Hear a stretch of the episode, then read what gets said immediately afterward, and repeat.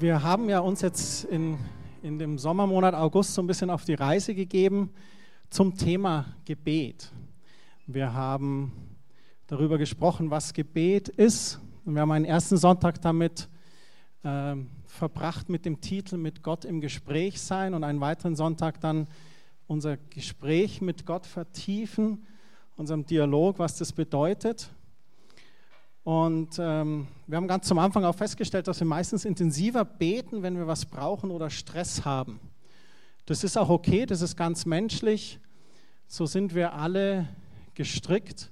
Viele haben dadurch zum Glauben gekommen, weil sie gesagt haben, ich bin so verzweifelt, Gott, wenn es dich gibt, dann zeige dich.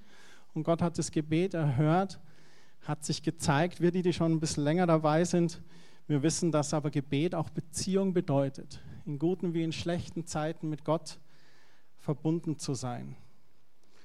Wir haben darüber geredet, dass wir eben in so einem Reifeprozess sind, auch in unserem Gebet. Anfangs sind es vielleicht so kurze Stoßgebete oder so seelische, egozentrische Gebetsanliegen, die sich dann auch aber verändern. Und anfangs suchen wir meistens in unserer Beziehung bei Gott seine Hände und irgendwann kommen wir an den Punkt, wo wir anfangen, sein Angesicht zu suchen. Wir wollen Jesu Augen sehen, sein Gesicht, sein Charakter und vertiefen da unsere Beziehung mit ihm. Wir hatten auch darüber gesprochen, was wir von Mose gelernt haben. Im zweiten Buch Mose 33 hat Mose diese drei Gebete gebetet, diese drei Bitten. Und es war wie wenn sich Gottes Herz geändert hatte. Erst hat Gott gesagt, ihr, das israelische Volk in der Wüste, ihr seid so stur und töricht, ich werde mit euch nicht ins verheißene Land gehen. Und dann hat Mose gesagt, Herr, lass mich doch deine Pläne erkennen, ich möchte dich besser verstehen. Und dann hat Gott, der Vater, hat dann gesagt, aufgrund deines Gebetes werde ich mit euch ins verheißene Land ziehen. Und er hat dann auch gesagt, Herr, sei mir nahe mit deiner Gegenwart und Herr, zeige mir deine Herrlichkeit. Und oft kriegt man das auch im Kindergottesdienst dann schon mit oder in, im Schulunterricht, wie dann der Herr gesagt hat, meine Herrlichkeit, die würdest du nicht verpacken, Mose, du würdest verglühen. Aber hier ist so eine Felsspalte, stell dich da rein, bedeck deine Augen und ich halte eine Hand vor dich und ich werde vorübergehen. Und auch selbst diesen Wunsch hatte ihm erwähnt. Und seit ein paar Wochen bete ich diese drei Gebete immer wieder für mich und ich muss sagen, ich komme in eine neue Tiefe einfach mit meiner Beziehung mit Gott. Und heute möchte ich darüber reden, wenn Gott mich im Gespräch mit ihm herausfordert. Vielleicht kennt ihr das, wenn ihr lange in einer Beziehung seid, dann erwartet man auch Dinge voneinander. Und ja, es ist tatsächlich so, Gott fordert uns manchmal heraus. Und ich möchte es heute mit euch anschauen. In unseren Gebeten, da sehnen wir uns ja nach mehr von Gott. Wir leben auch mehr von Gott, da er unsere Gebete erhört. Und dieses Mehr von Gott, das geht mir doch mit uns auch oft interessante Wege. Es geht nämlich nicht nur darum, ihm mehr in unserem Gebetskämmerlein zu spüren, zu fühlen, seine Stimme zu hören, seine Gegenwart zu genießen. Gott geht noch viel tiefgreifendere Wege mit uns. Er fordert uns heraus. Und ich möchte euch eine Person vorstellen, Stephen Curtis Chapman. Wer kennt ihn? Ein christlicher Künstler, einige kennen ihn. Er ist seit über 30 Jahren im Geschäft. Ein Amerikaner hat 23 Alben herausgebracht, hat fünf Grammys bekommen, mehrere Duff Awards, das ist so die, der christliche Grammy. Er hat sieben Goldalben herausgebracht, das ist über eine halbe Million und sogar zwei Platinalben, also über eine Million verkaufte Tonträger. Und ich liebe diesen Mann aus einem Grund, weil er sich seinen Charakter bewahrt hat. Ihm geht sicherlich auch äh, finanziell gut, aber er investiert ganz viel in Gottes Reich, in Waisenhäusern, tut ganz viel. Und wenn du Interviews oder ihn hörst auf YouTube oder so, ist ein ganz demütiger Mensch. Und das finde ich klasse, wenn Menschen sich ihren Charakter bewahren, trotz Erfolges und Ruhm. Und er hat ein Lied geschrieben, das heißt What Now? Und ich möchte euch den Text kurz geben.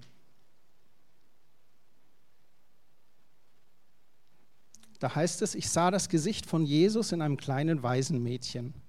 Sie stand in der Ecke irgendwo auf der anderen Seite der Welt. Und ich hörte die Stimme von Jesus, die ganz sanft zu meinem Herz flüsterte. Sagtest du nicht, du wolltest mich suchen und finden? Nun hier bin ich und hier bist du.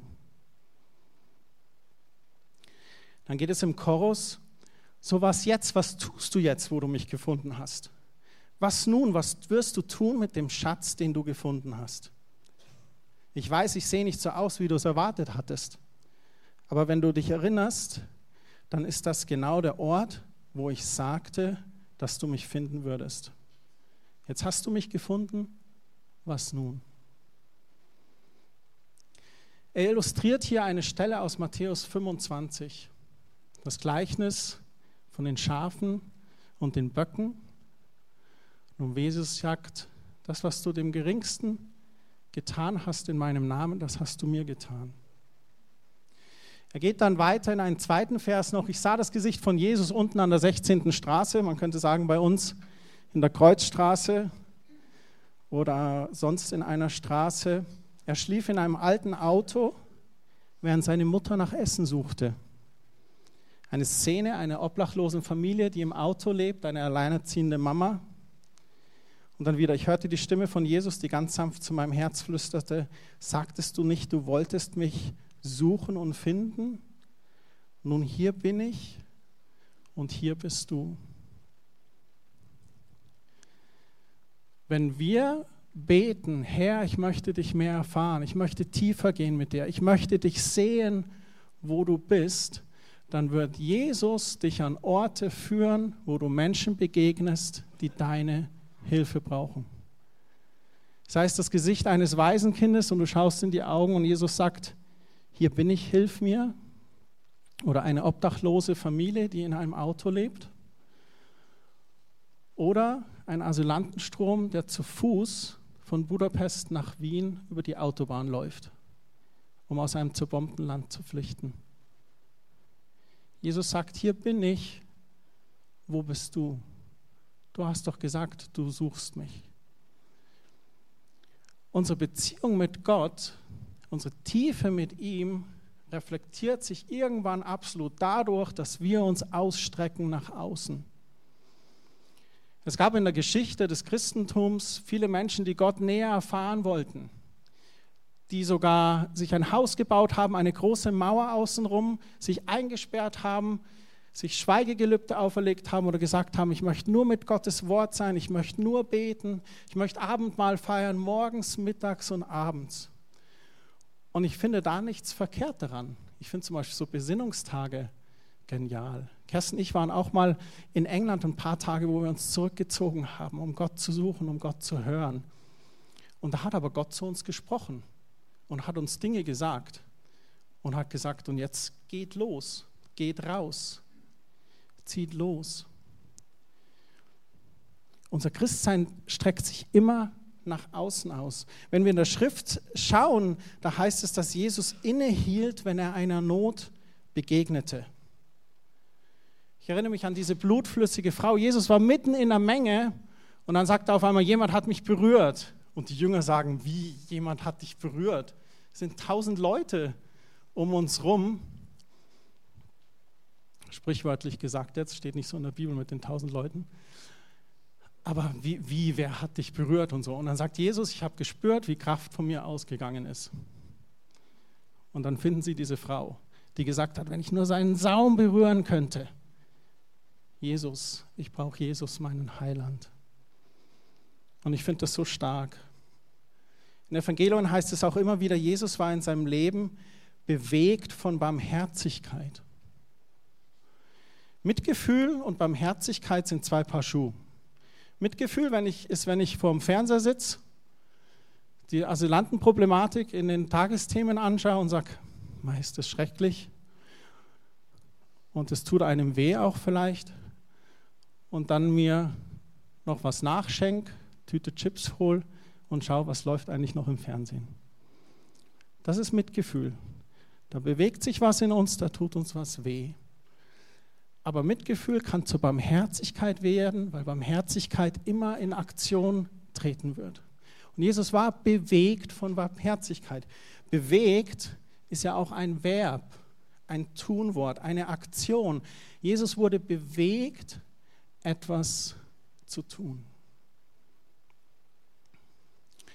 Dieses Lied, was ich euch vorhin vorgelesen habe, das ist von 2004.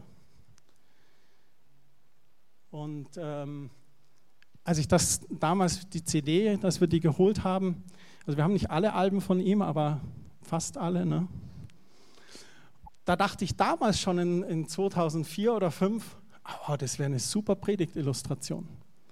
Und ich habe das dann nie genutzt und letzte Woche saßen wir im Auto und dann haben wir dieses Lied gehört und habe ich gedacht, Wahnsinn, das passt so perfekt auf die Situation. Zu dem Thema Gebet, mit dem wir uns auseinandersetzen, zu dem Punkt, wo wir gerade an diesem Sonntag sind, wo wir gesagt haben, wir sind jetzt an dem Punkt, wo wir sagen, okay, jetzt gehen wir tiefer mit Gott, wir wollen unser Gespräch vertiefen.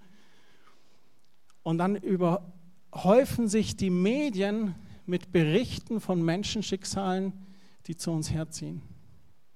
Und ich rede nicht nur jetzt von dieser Hilfe, aber ich finde es bombastisch, was sich in München getan hat. Ein Jugendpastor aus USA hat auf Facebook gepostet, wie toll er das findet, dass wir in München die Asylanten so herzlich willkommen heißen.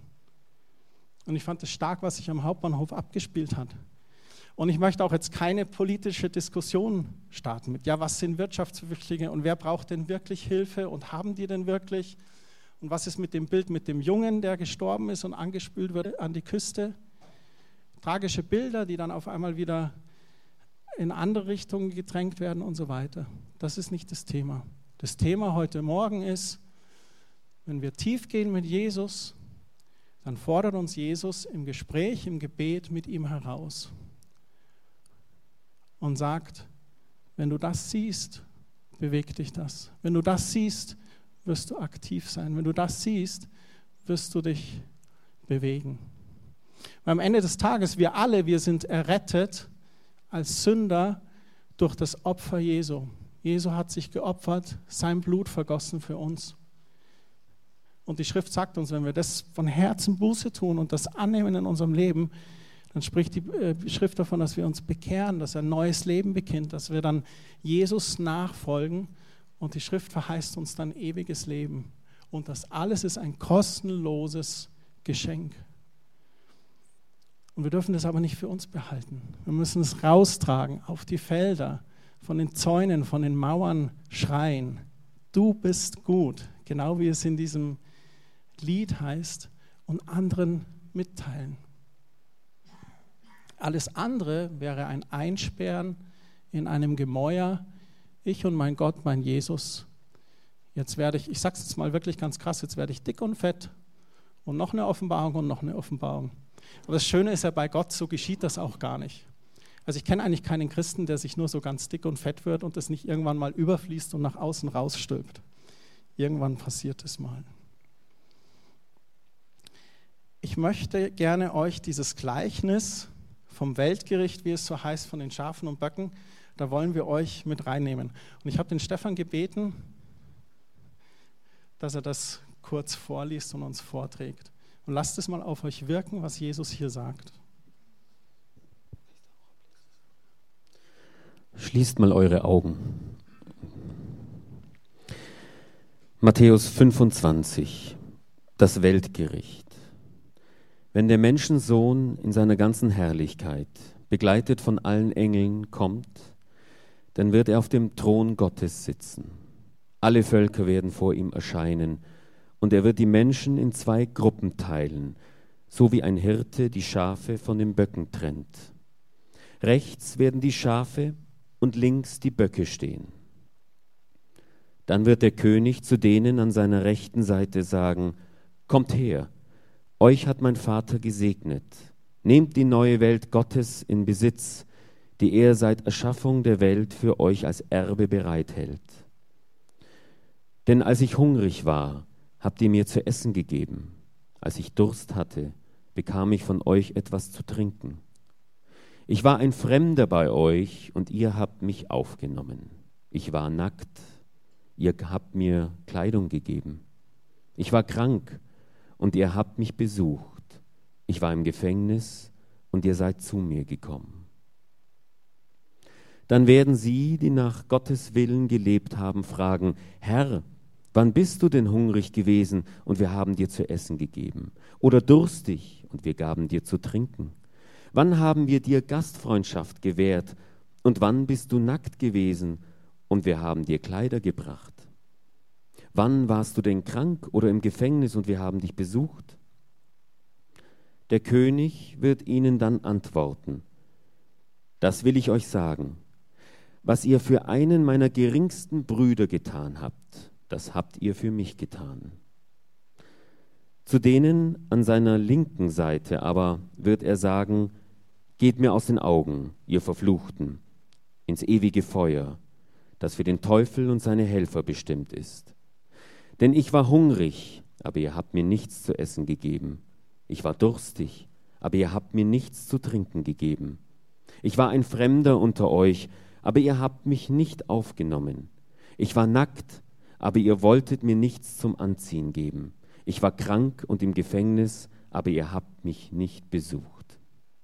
Dann werden auch sie fragen, Herr, wann haben wir dich denn hungrig oder durstig, ohne Unterkunft, nackt, krank oder im Gefängnis gesehen und dir nicht geholfen? Darauf wird ihnen der König antworten, Lasst es euch gesagt sein, die Hilfe, die ihr meinen geringsten Brüdern verweigert habt, die habt ihr mir verweigert. Und sie werden der ewigen Strafe ausgeliefert sein. Aber die Gottes Willen getan haben, erwartet unvergängliches Leben. Was für ein Bild malt uns Jesus hier? Ein Gleichnis von Schafen und Böcken. Die Schafe kennen wir schon aus dem Johannesevangelium, wo er sagt, wenn eins von hundert verloren geht, dann gehe ich denen hinterher. Ich suche nach dem, bis ich es finde. Wir kennen die Schafe und Böcke auch aus dem Alten Testament. Das Opferlamm im Tempel, das sein Blut vergossen hat und wie der Priester dann die Schuld auf einen Bock auflädt und den in die Wüste hinausjagt. Herausfordernd finde ich das Gleichnis absolut für uns, gerade in freikirchlichen Gemeinden, wo es manchmal so eine Kuschel-Jesus-Mentalität gibt. Oder so ein, ich hebe jetzt meine Hand, ich bekehre mich, ich gebe Jesus mein Leben und dann ist ja alles gut. Weil dann, dann geht es ja in den Himmel, dann wird es gut. Und das stimmt schon, wenn wir Buße tun in unserem Leben, das von Herzen meinen, dann wird es gut. Dann schenkt uns Jesus das ewige Leben. Aber die Bibel sagt an mehreren Stellen, gerade Jesus hat das gesagt, nicht jeder, der Herr sagt, wird mit mir in Ewigkeit in meinem Reich sein, sondern der, der den Willen des Vaters tut. Christsein hat etwas mit Nachfolge zu tun und ist herausfordernd. Und das ist das Gleichnis hier, wo er auch beschreibt. Ich war hungrig, ihr habt mir zu essen gegeben. Ich hatte Durst, ich bekam etwas zu trinken. Ich war ein Fremder bei euch und ihr habt mich aufgenommen. Ich war nackt, ihr habt mir Kleidung gegeben. Ich war krank, ihr habt mich besucht. Ich war im Gefängnis und ihr seid zu mir gekommen. Und dann sagt der König zu ihnen, das will ich euch sagen, was ihr für einen meiner geringsten Brüder getan habt, das habt ihr für mich getan. Jesus impliziert hier, dass dort, wo ein Mensch in Not ist und wir uns ausstrecken und ihm helfen, sei es egal auf welche Art und Weise, sei es ein Asylantenstrom, sei es der Nachbar, sei es die eigene Ehefrau, sei es die Kinder, sei es Bekannte, sei es beim Penny irgendjemand, der gerade Hilfe braucht, weil ihm die Tüte zerrissen ist. Da, wo wir Gutes tun, da haben wir Jesus gedient. Und das ist ein erstaunliches Bild. Und wenn wir beten, Herr, ich möchte dir dienen, ich möchte für dich da sein, dann geht es ganz oft gar nicht darum, auf irgendeiner Bühne mit irgendeinem Mikrofon zu stehen oder bekannt zu sein, sondern geht es ganz oft darum, die zweite Meile zu gehen.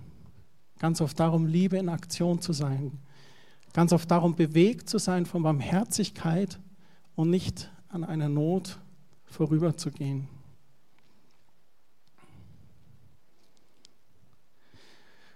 Unser Gebet, Gott zu sehen oder ihm nahe zu sein, geht ganz oft interessante und tiefgreifende Wege. Wenn du morgens aufstehst und sagst, Herr, ich möchte dich sehen heute, ich möchte dir nahe sein, zeig dich, nutze mich, dann sei getrost, die Gelegenheit wird kommen, wo er dich nutzen wird. Dann sei bereit, dass du sein Arm bist, seine Hand, um ihm etwas Gutes zu tun. Gebet hat auch immer Füße. Gebet hat ganz viel mit Händefalten zu tun, aber danach hat es ganz viel mit unseren Füßen zu tun. Der Hauptcharakter zu Gottes, der streckt sich immer nach dem Bedürftigen und Notleidenden aus. Jesus war bewegt von Barmherzigkeit, er hat agiert. Und wir sind Gottes Hände und Füße. In der Bergpredigt hat er gesagt, ihr seid das Licht der Welt und das Salz dieser Erde. Sei offen für Gottes Wirken durch dich. Leg dein Ego beiseite und geh mal durch den Tag und schau, wo kann ich jemand dienen? Wo kann ich jemand was Gutes tun? Heiliger Geist, leit und führ mich. Lass mich deine Stimme hören. Zeig mir, wo kann ich heute etwas tun? Ich verspreche dir, du wirst eine ganz neue Tiefe im Gespräch mit Gott erfahren. Schau in die Augen Jesu und suche sein Angesicht und nicht seine Hände.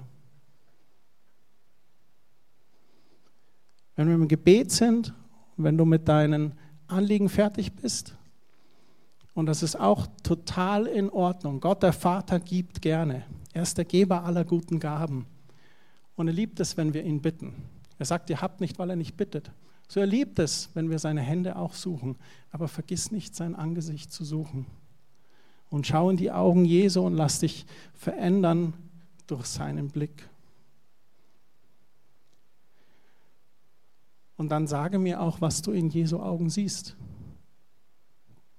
Passives Mitgefühl oder aktives Bewegtsein von Barmherzigkeit.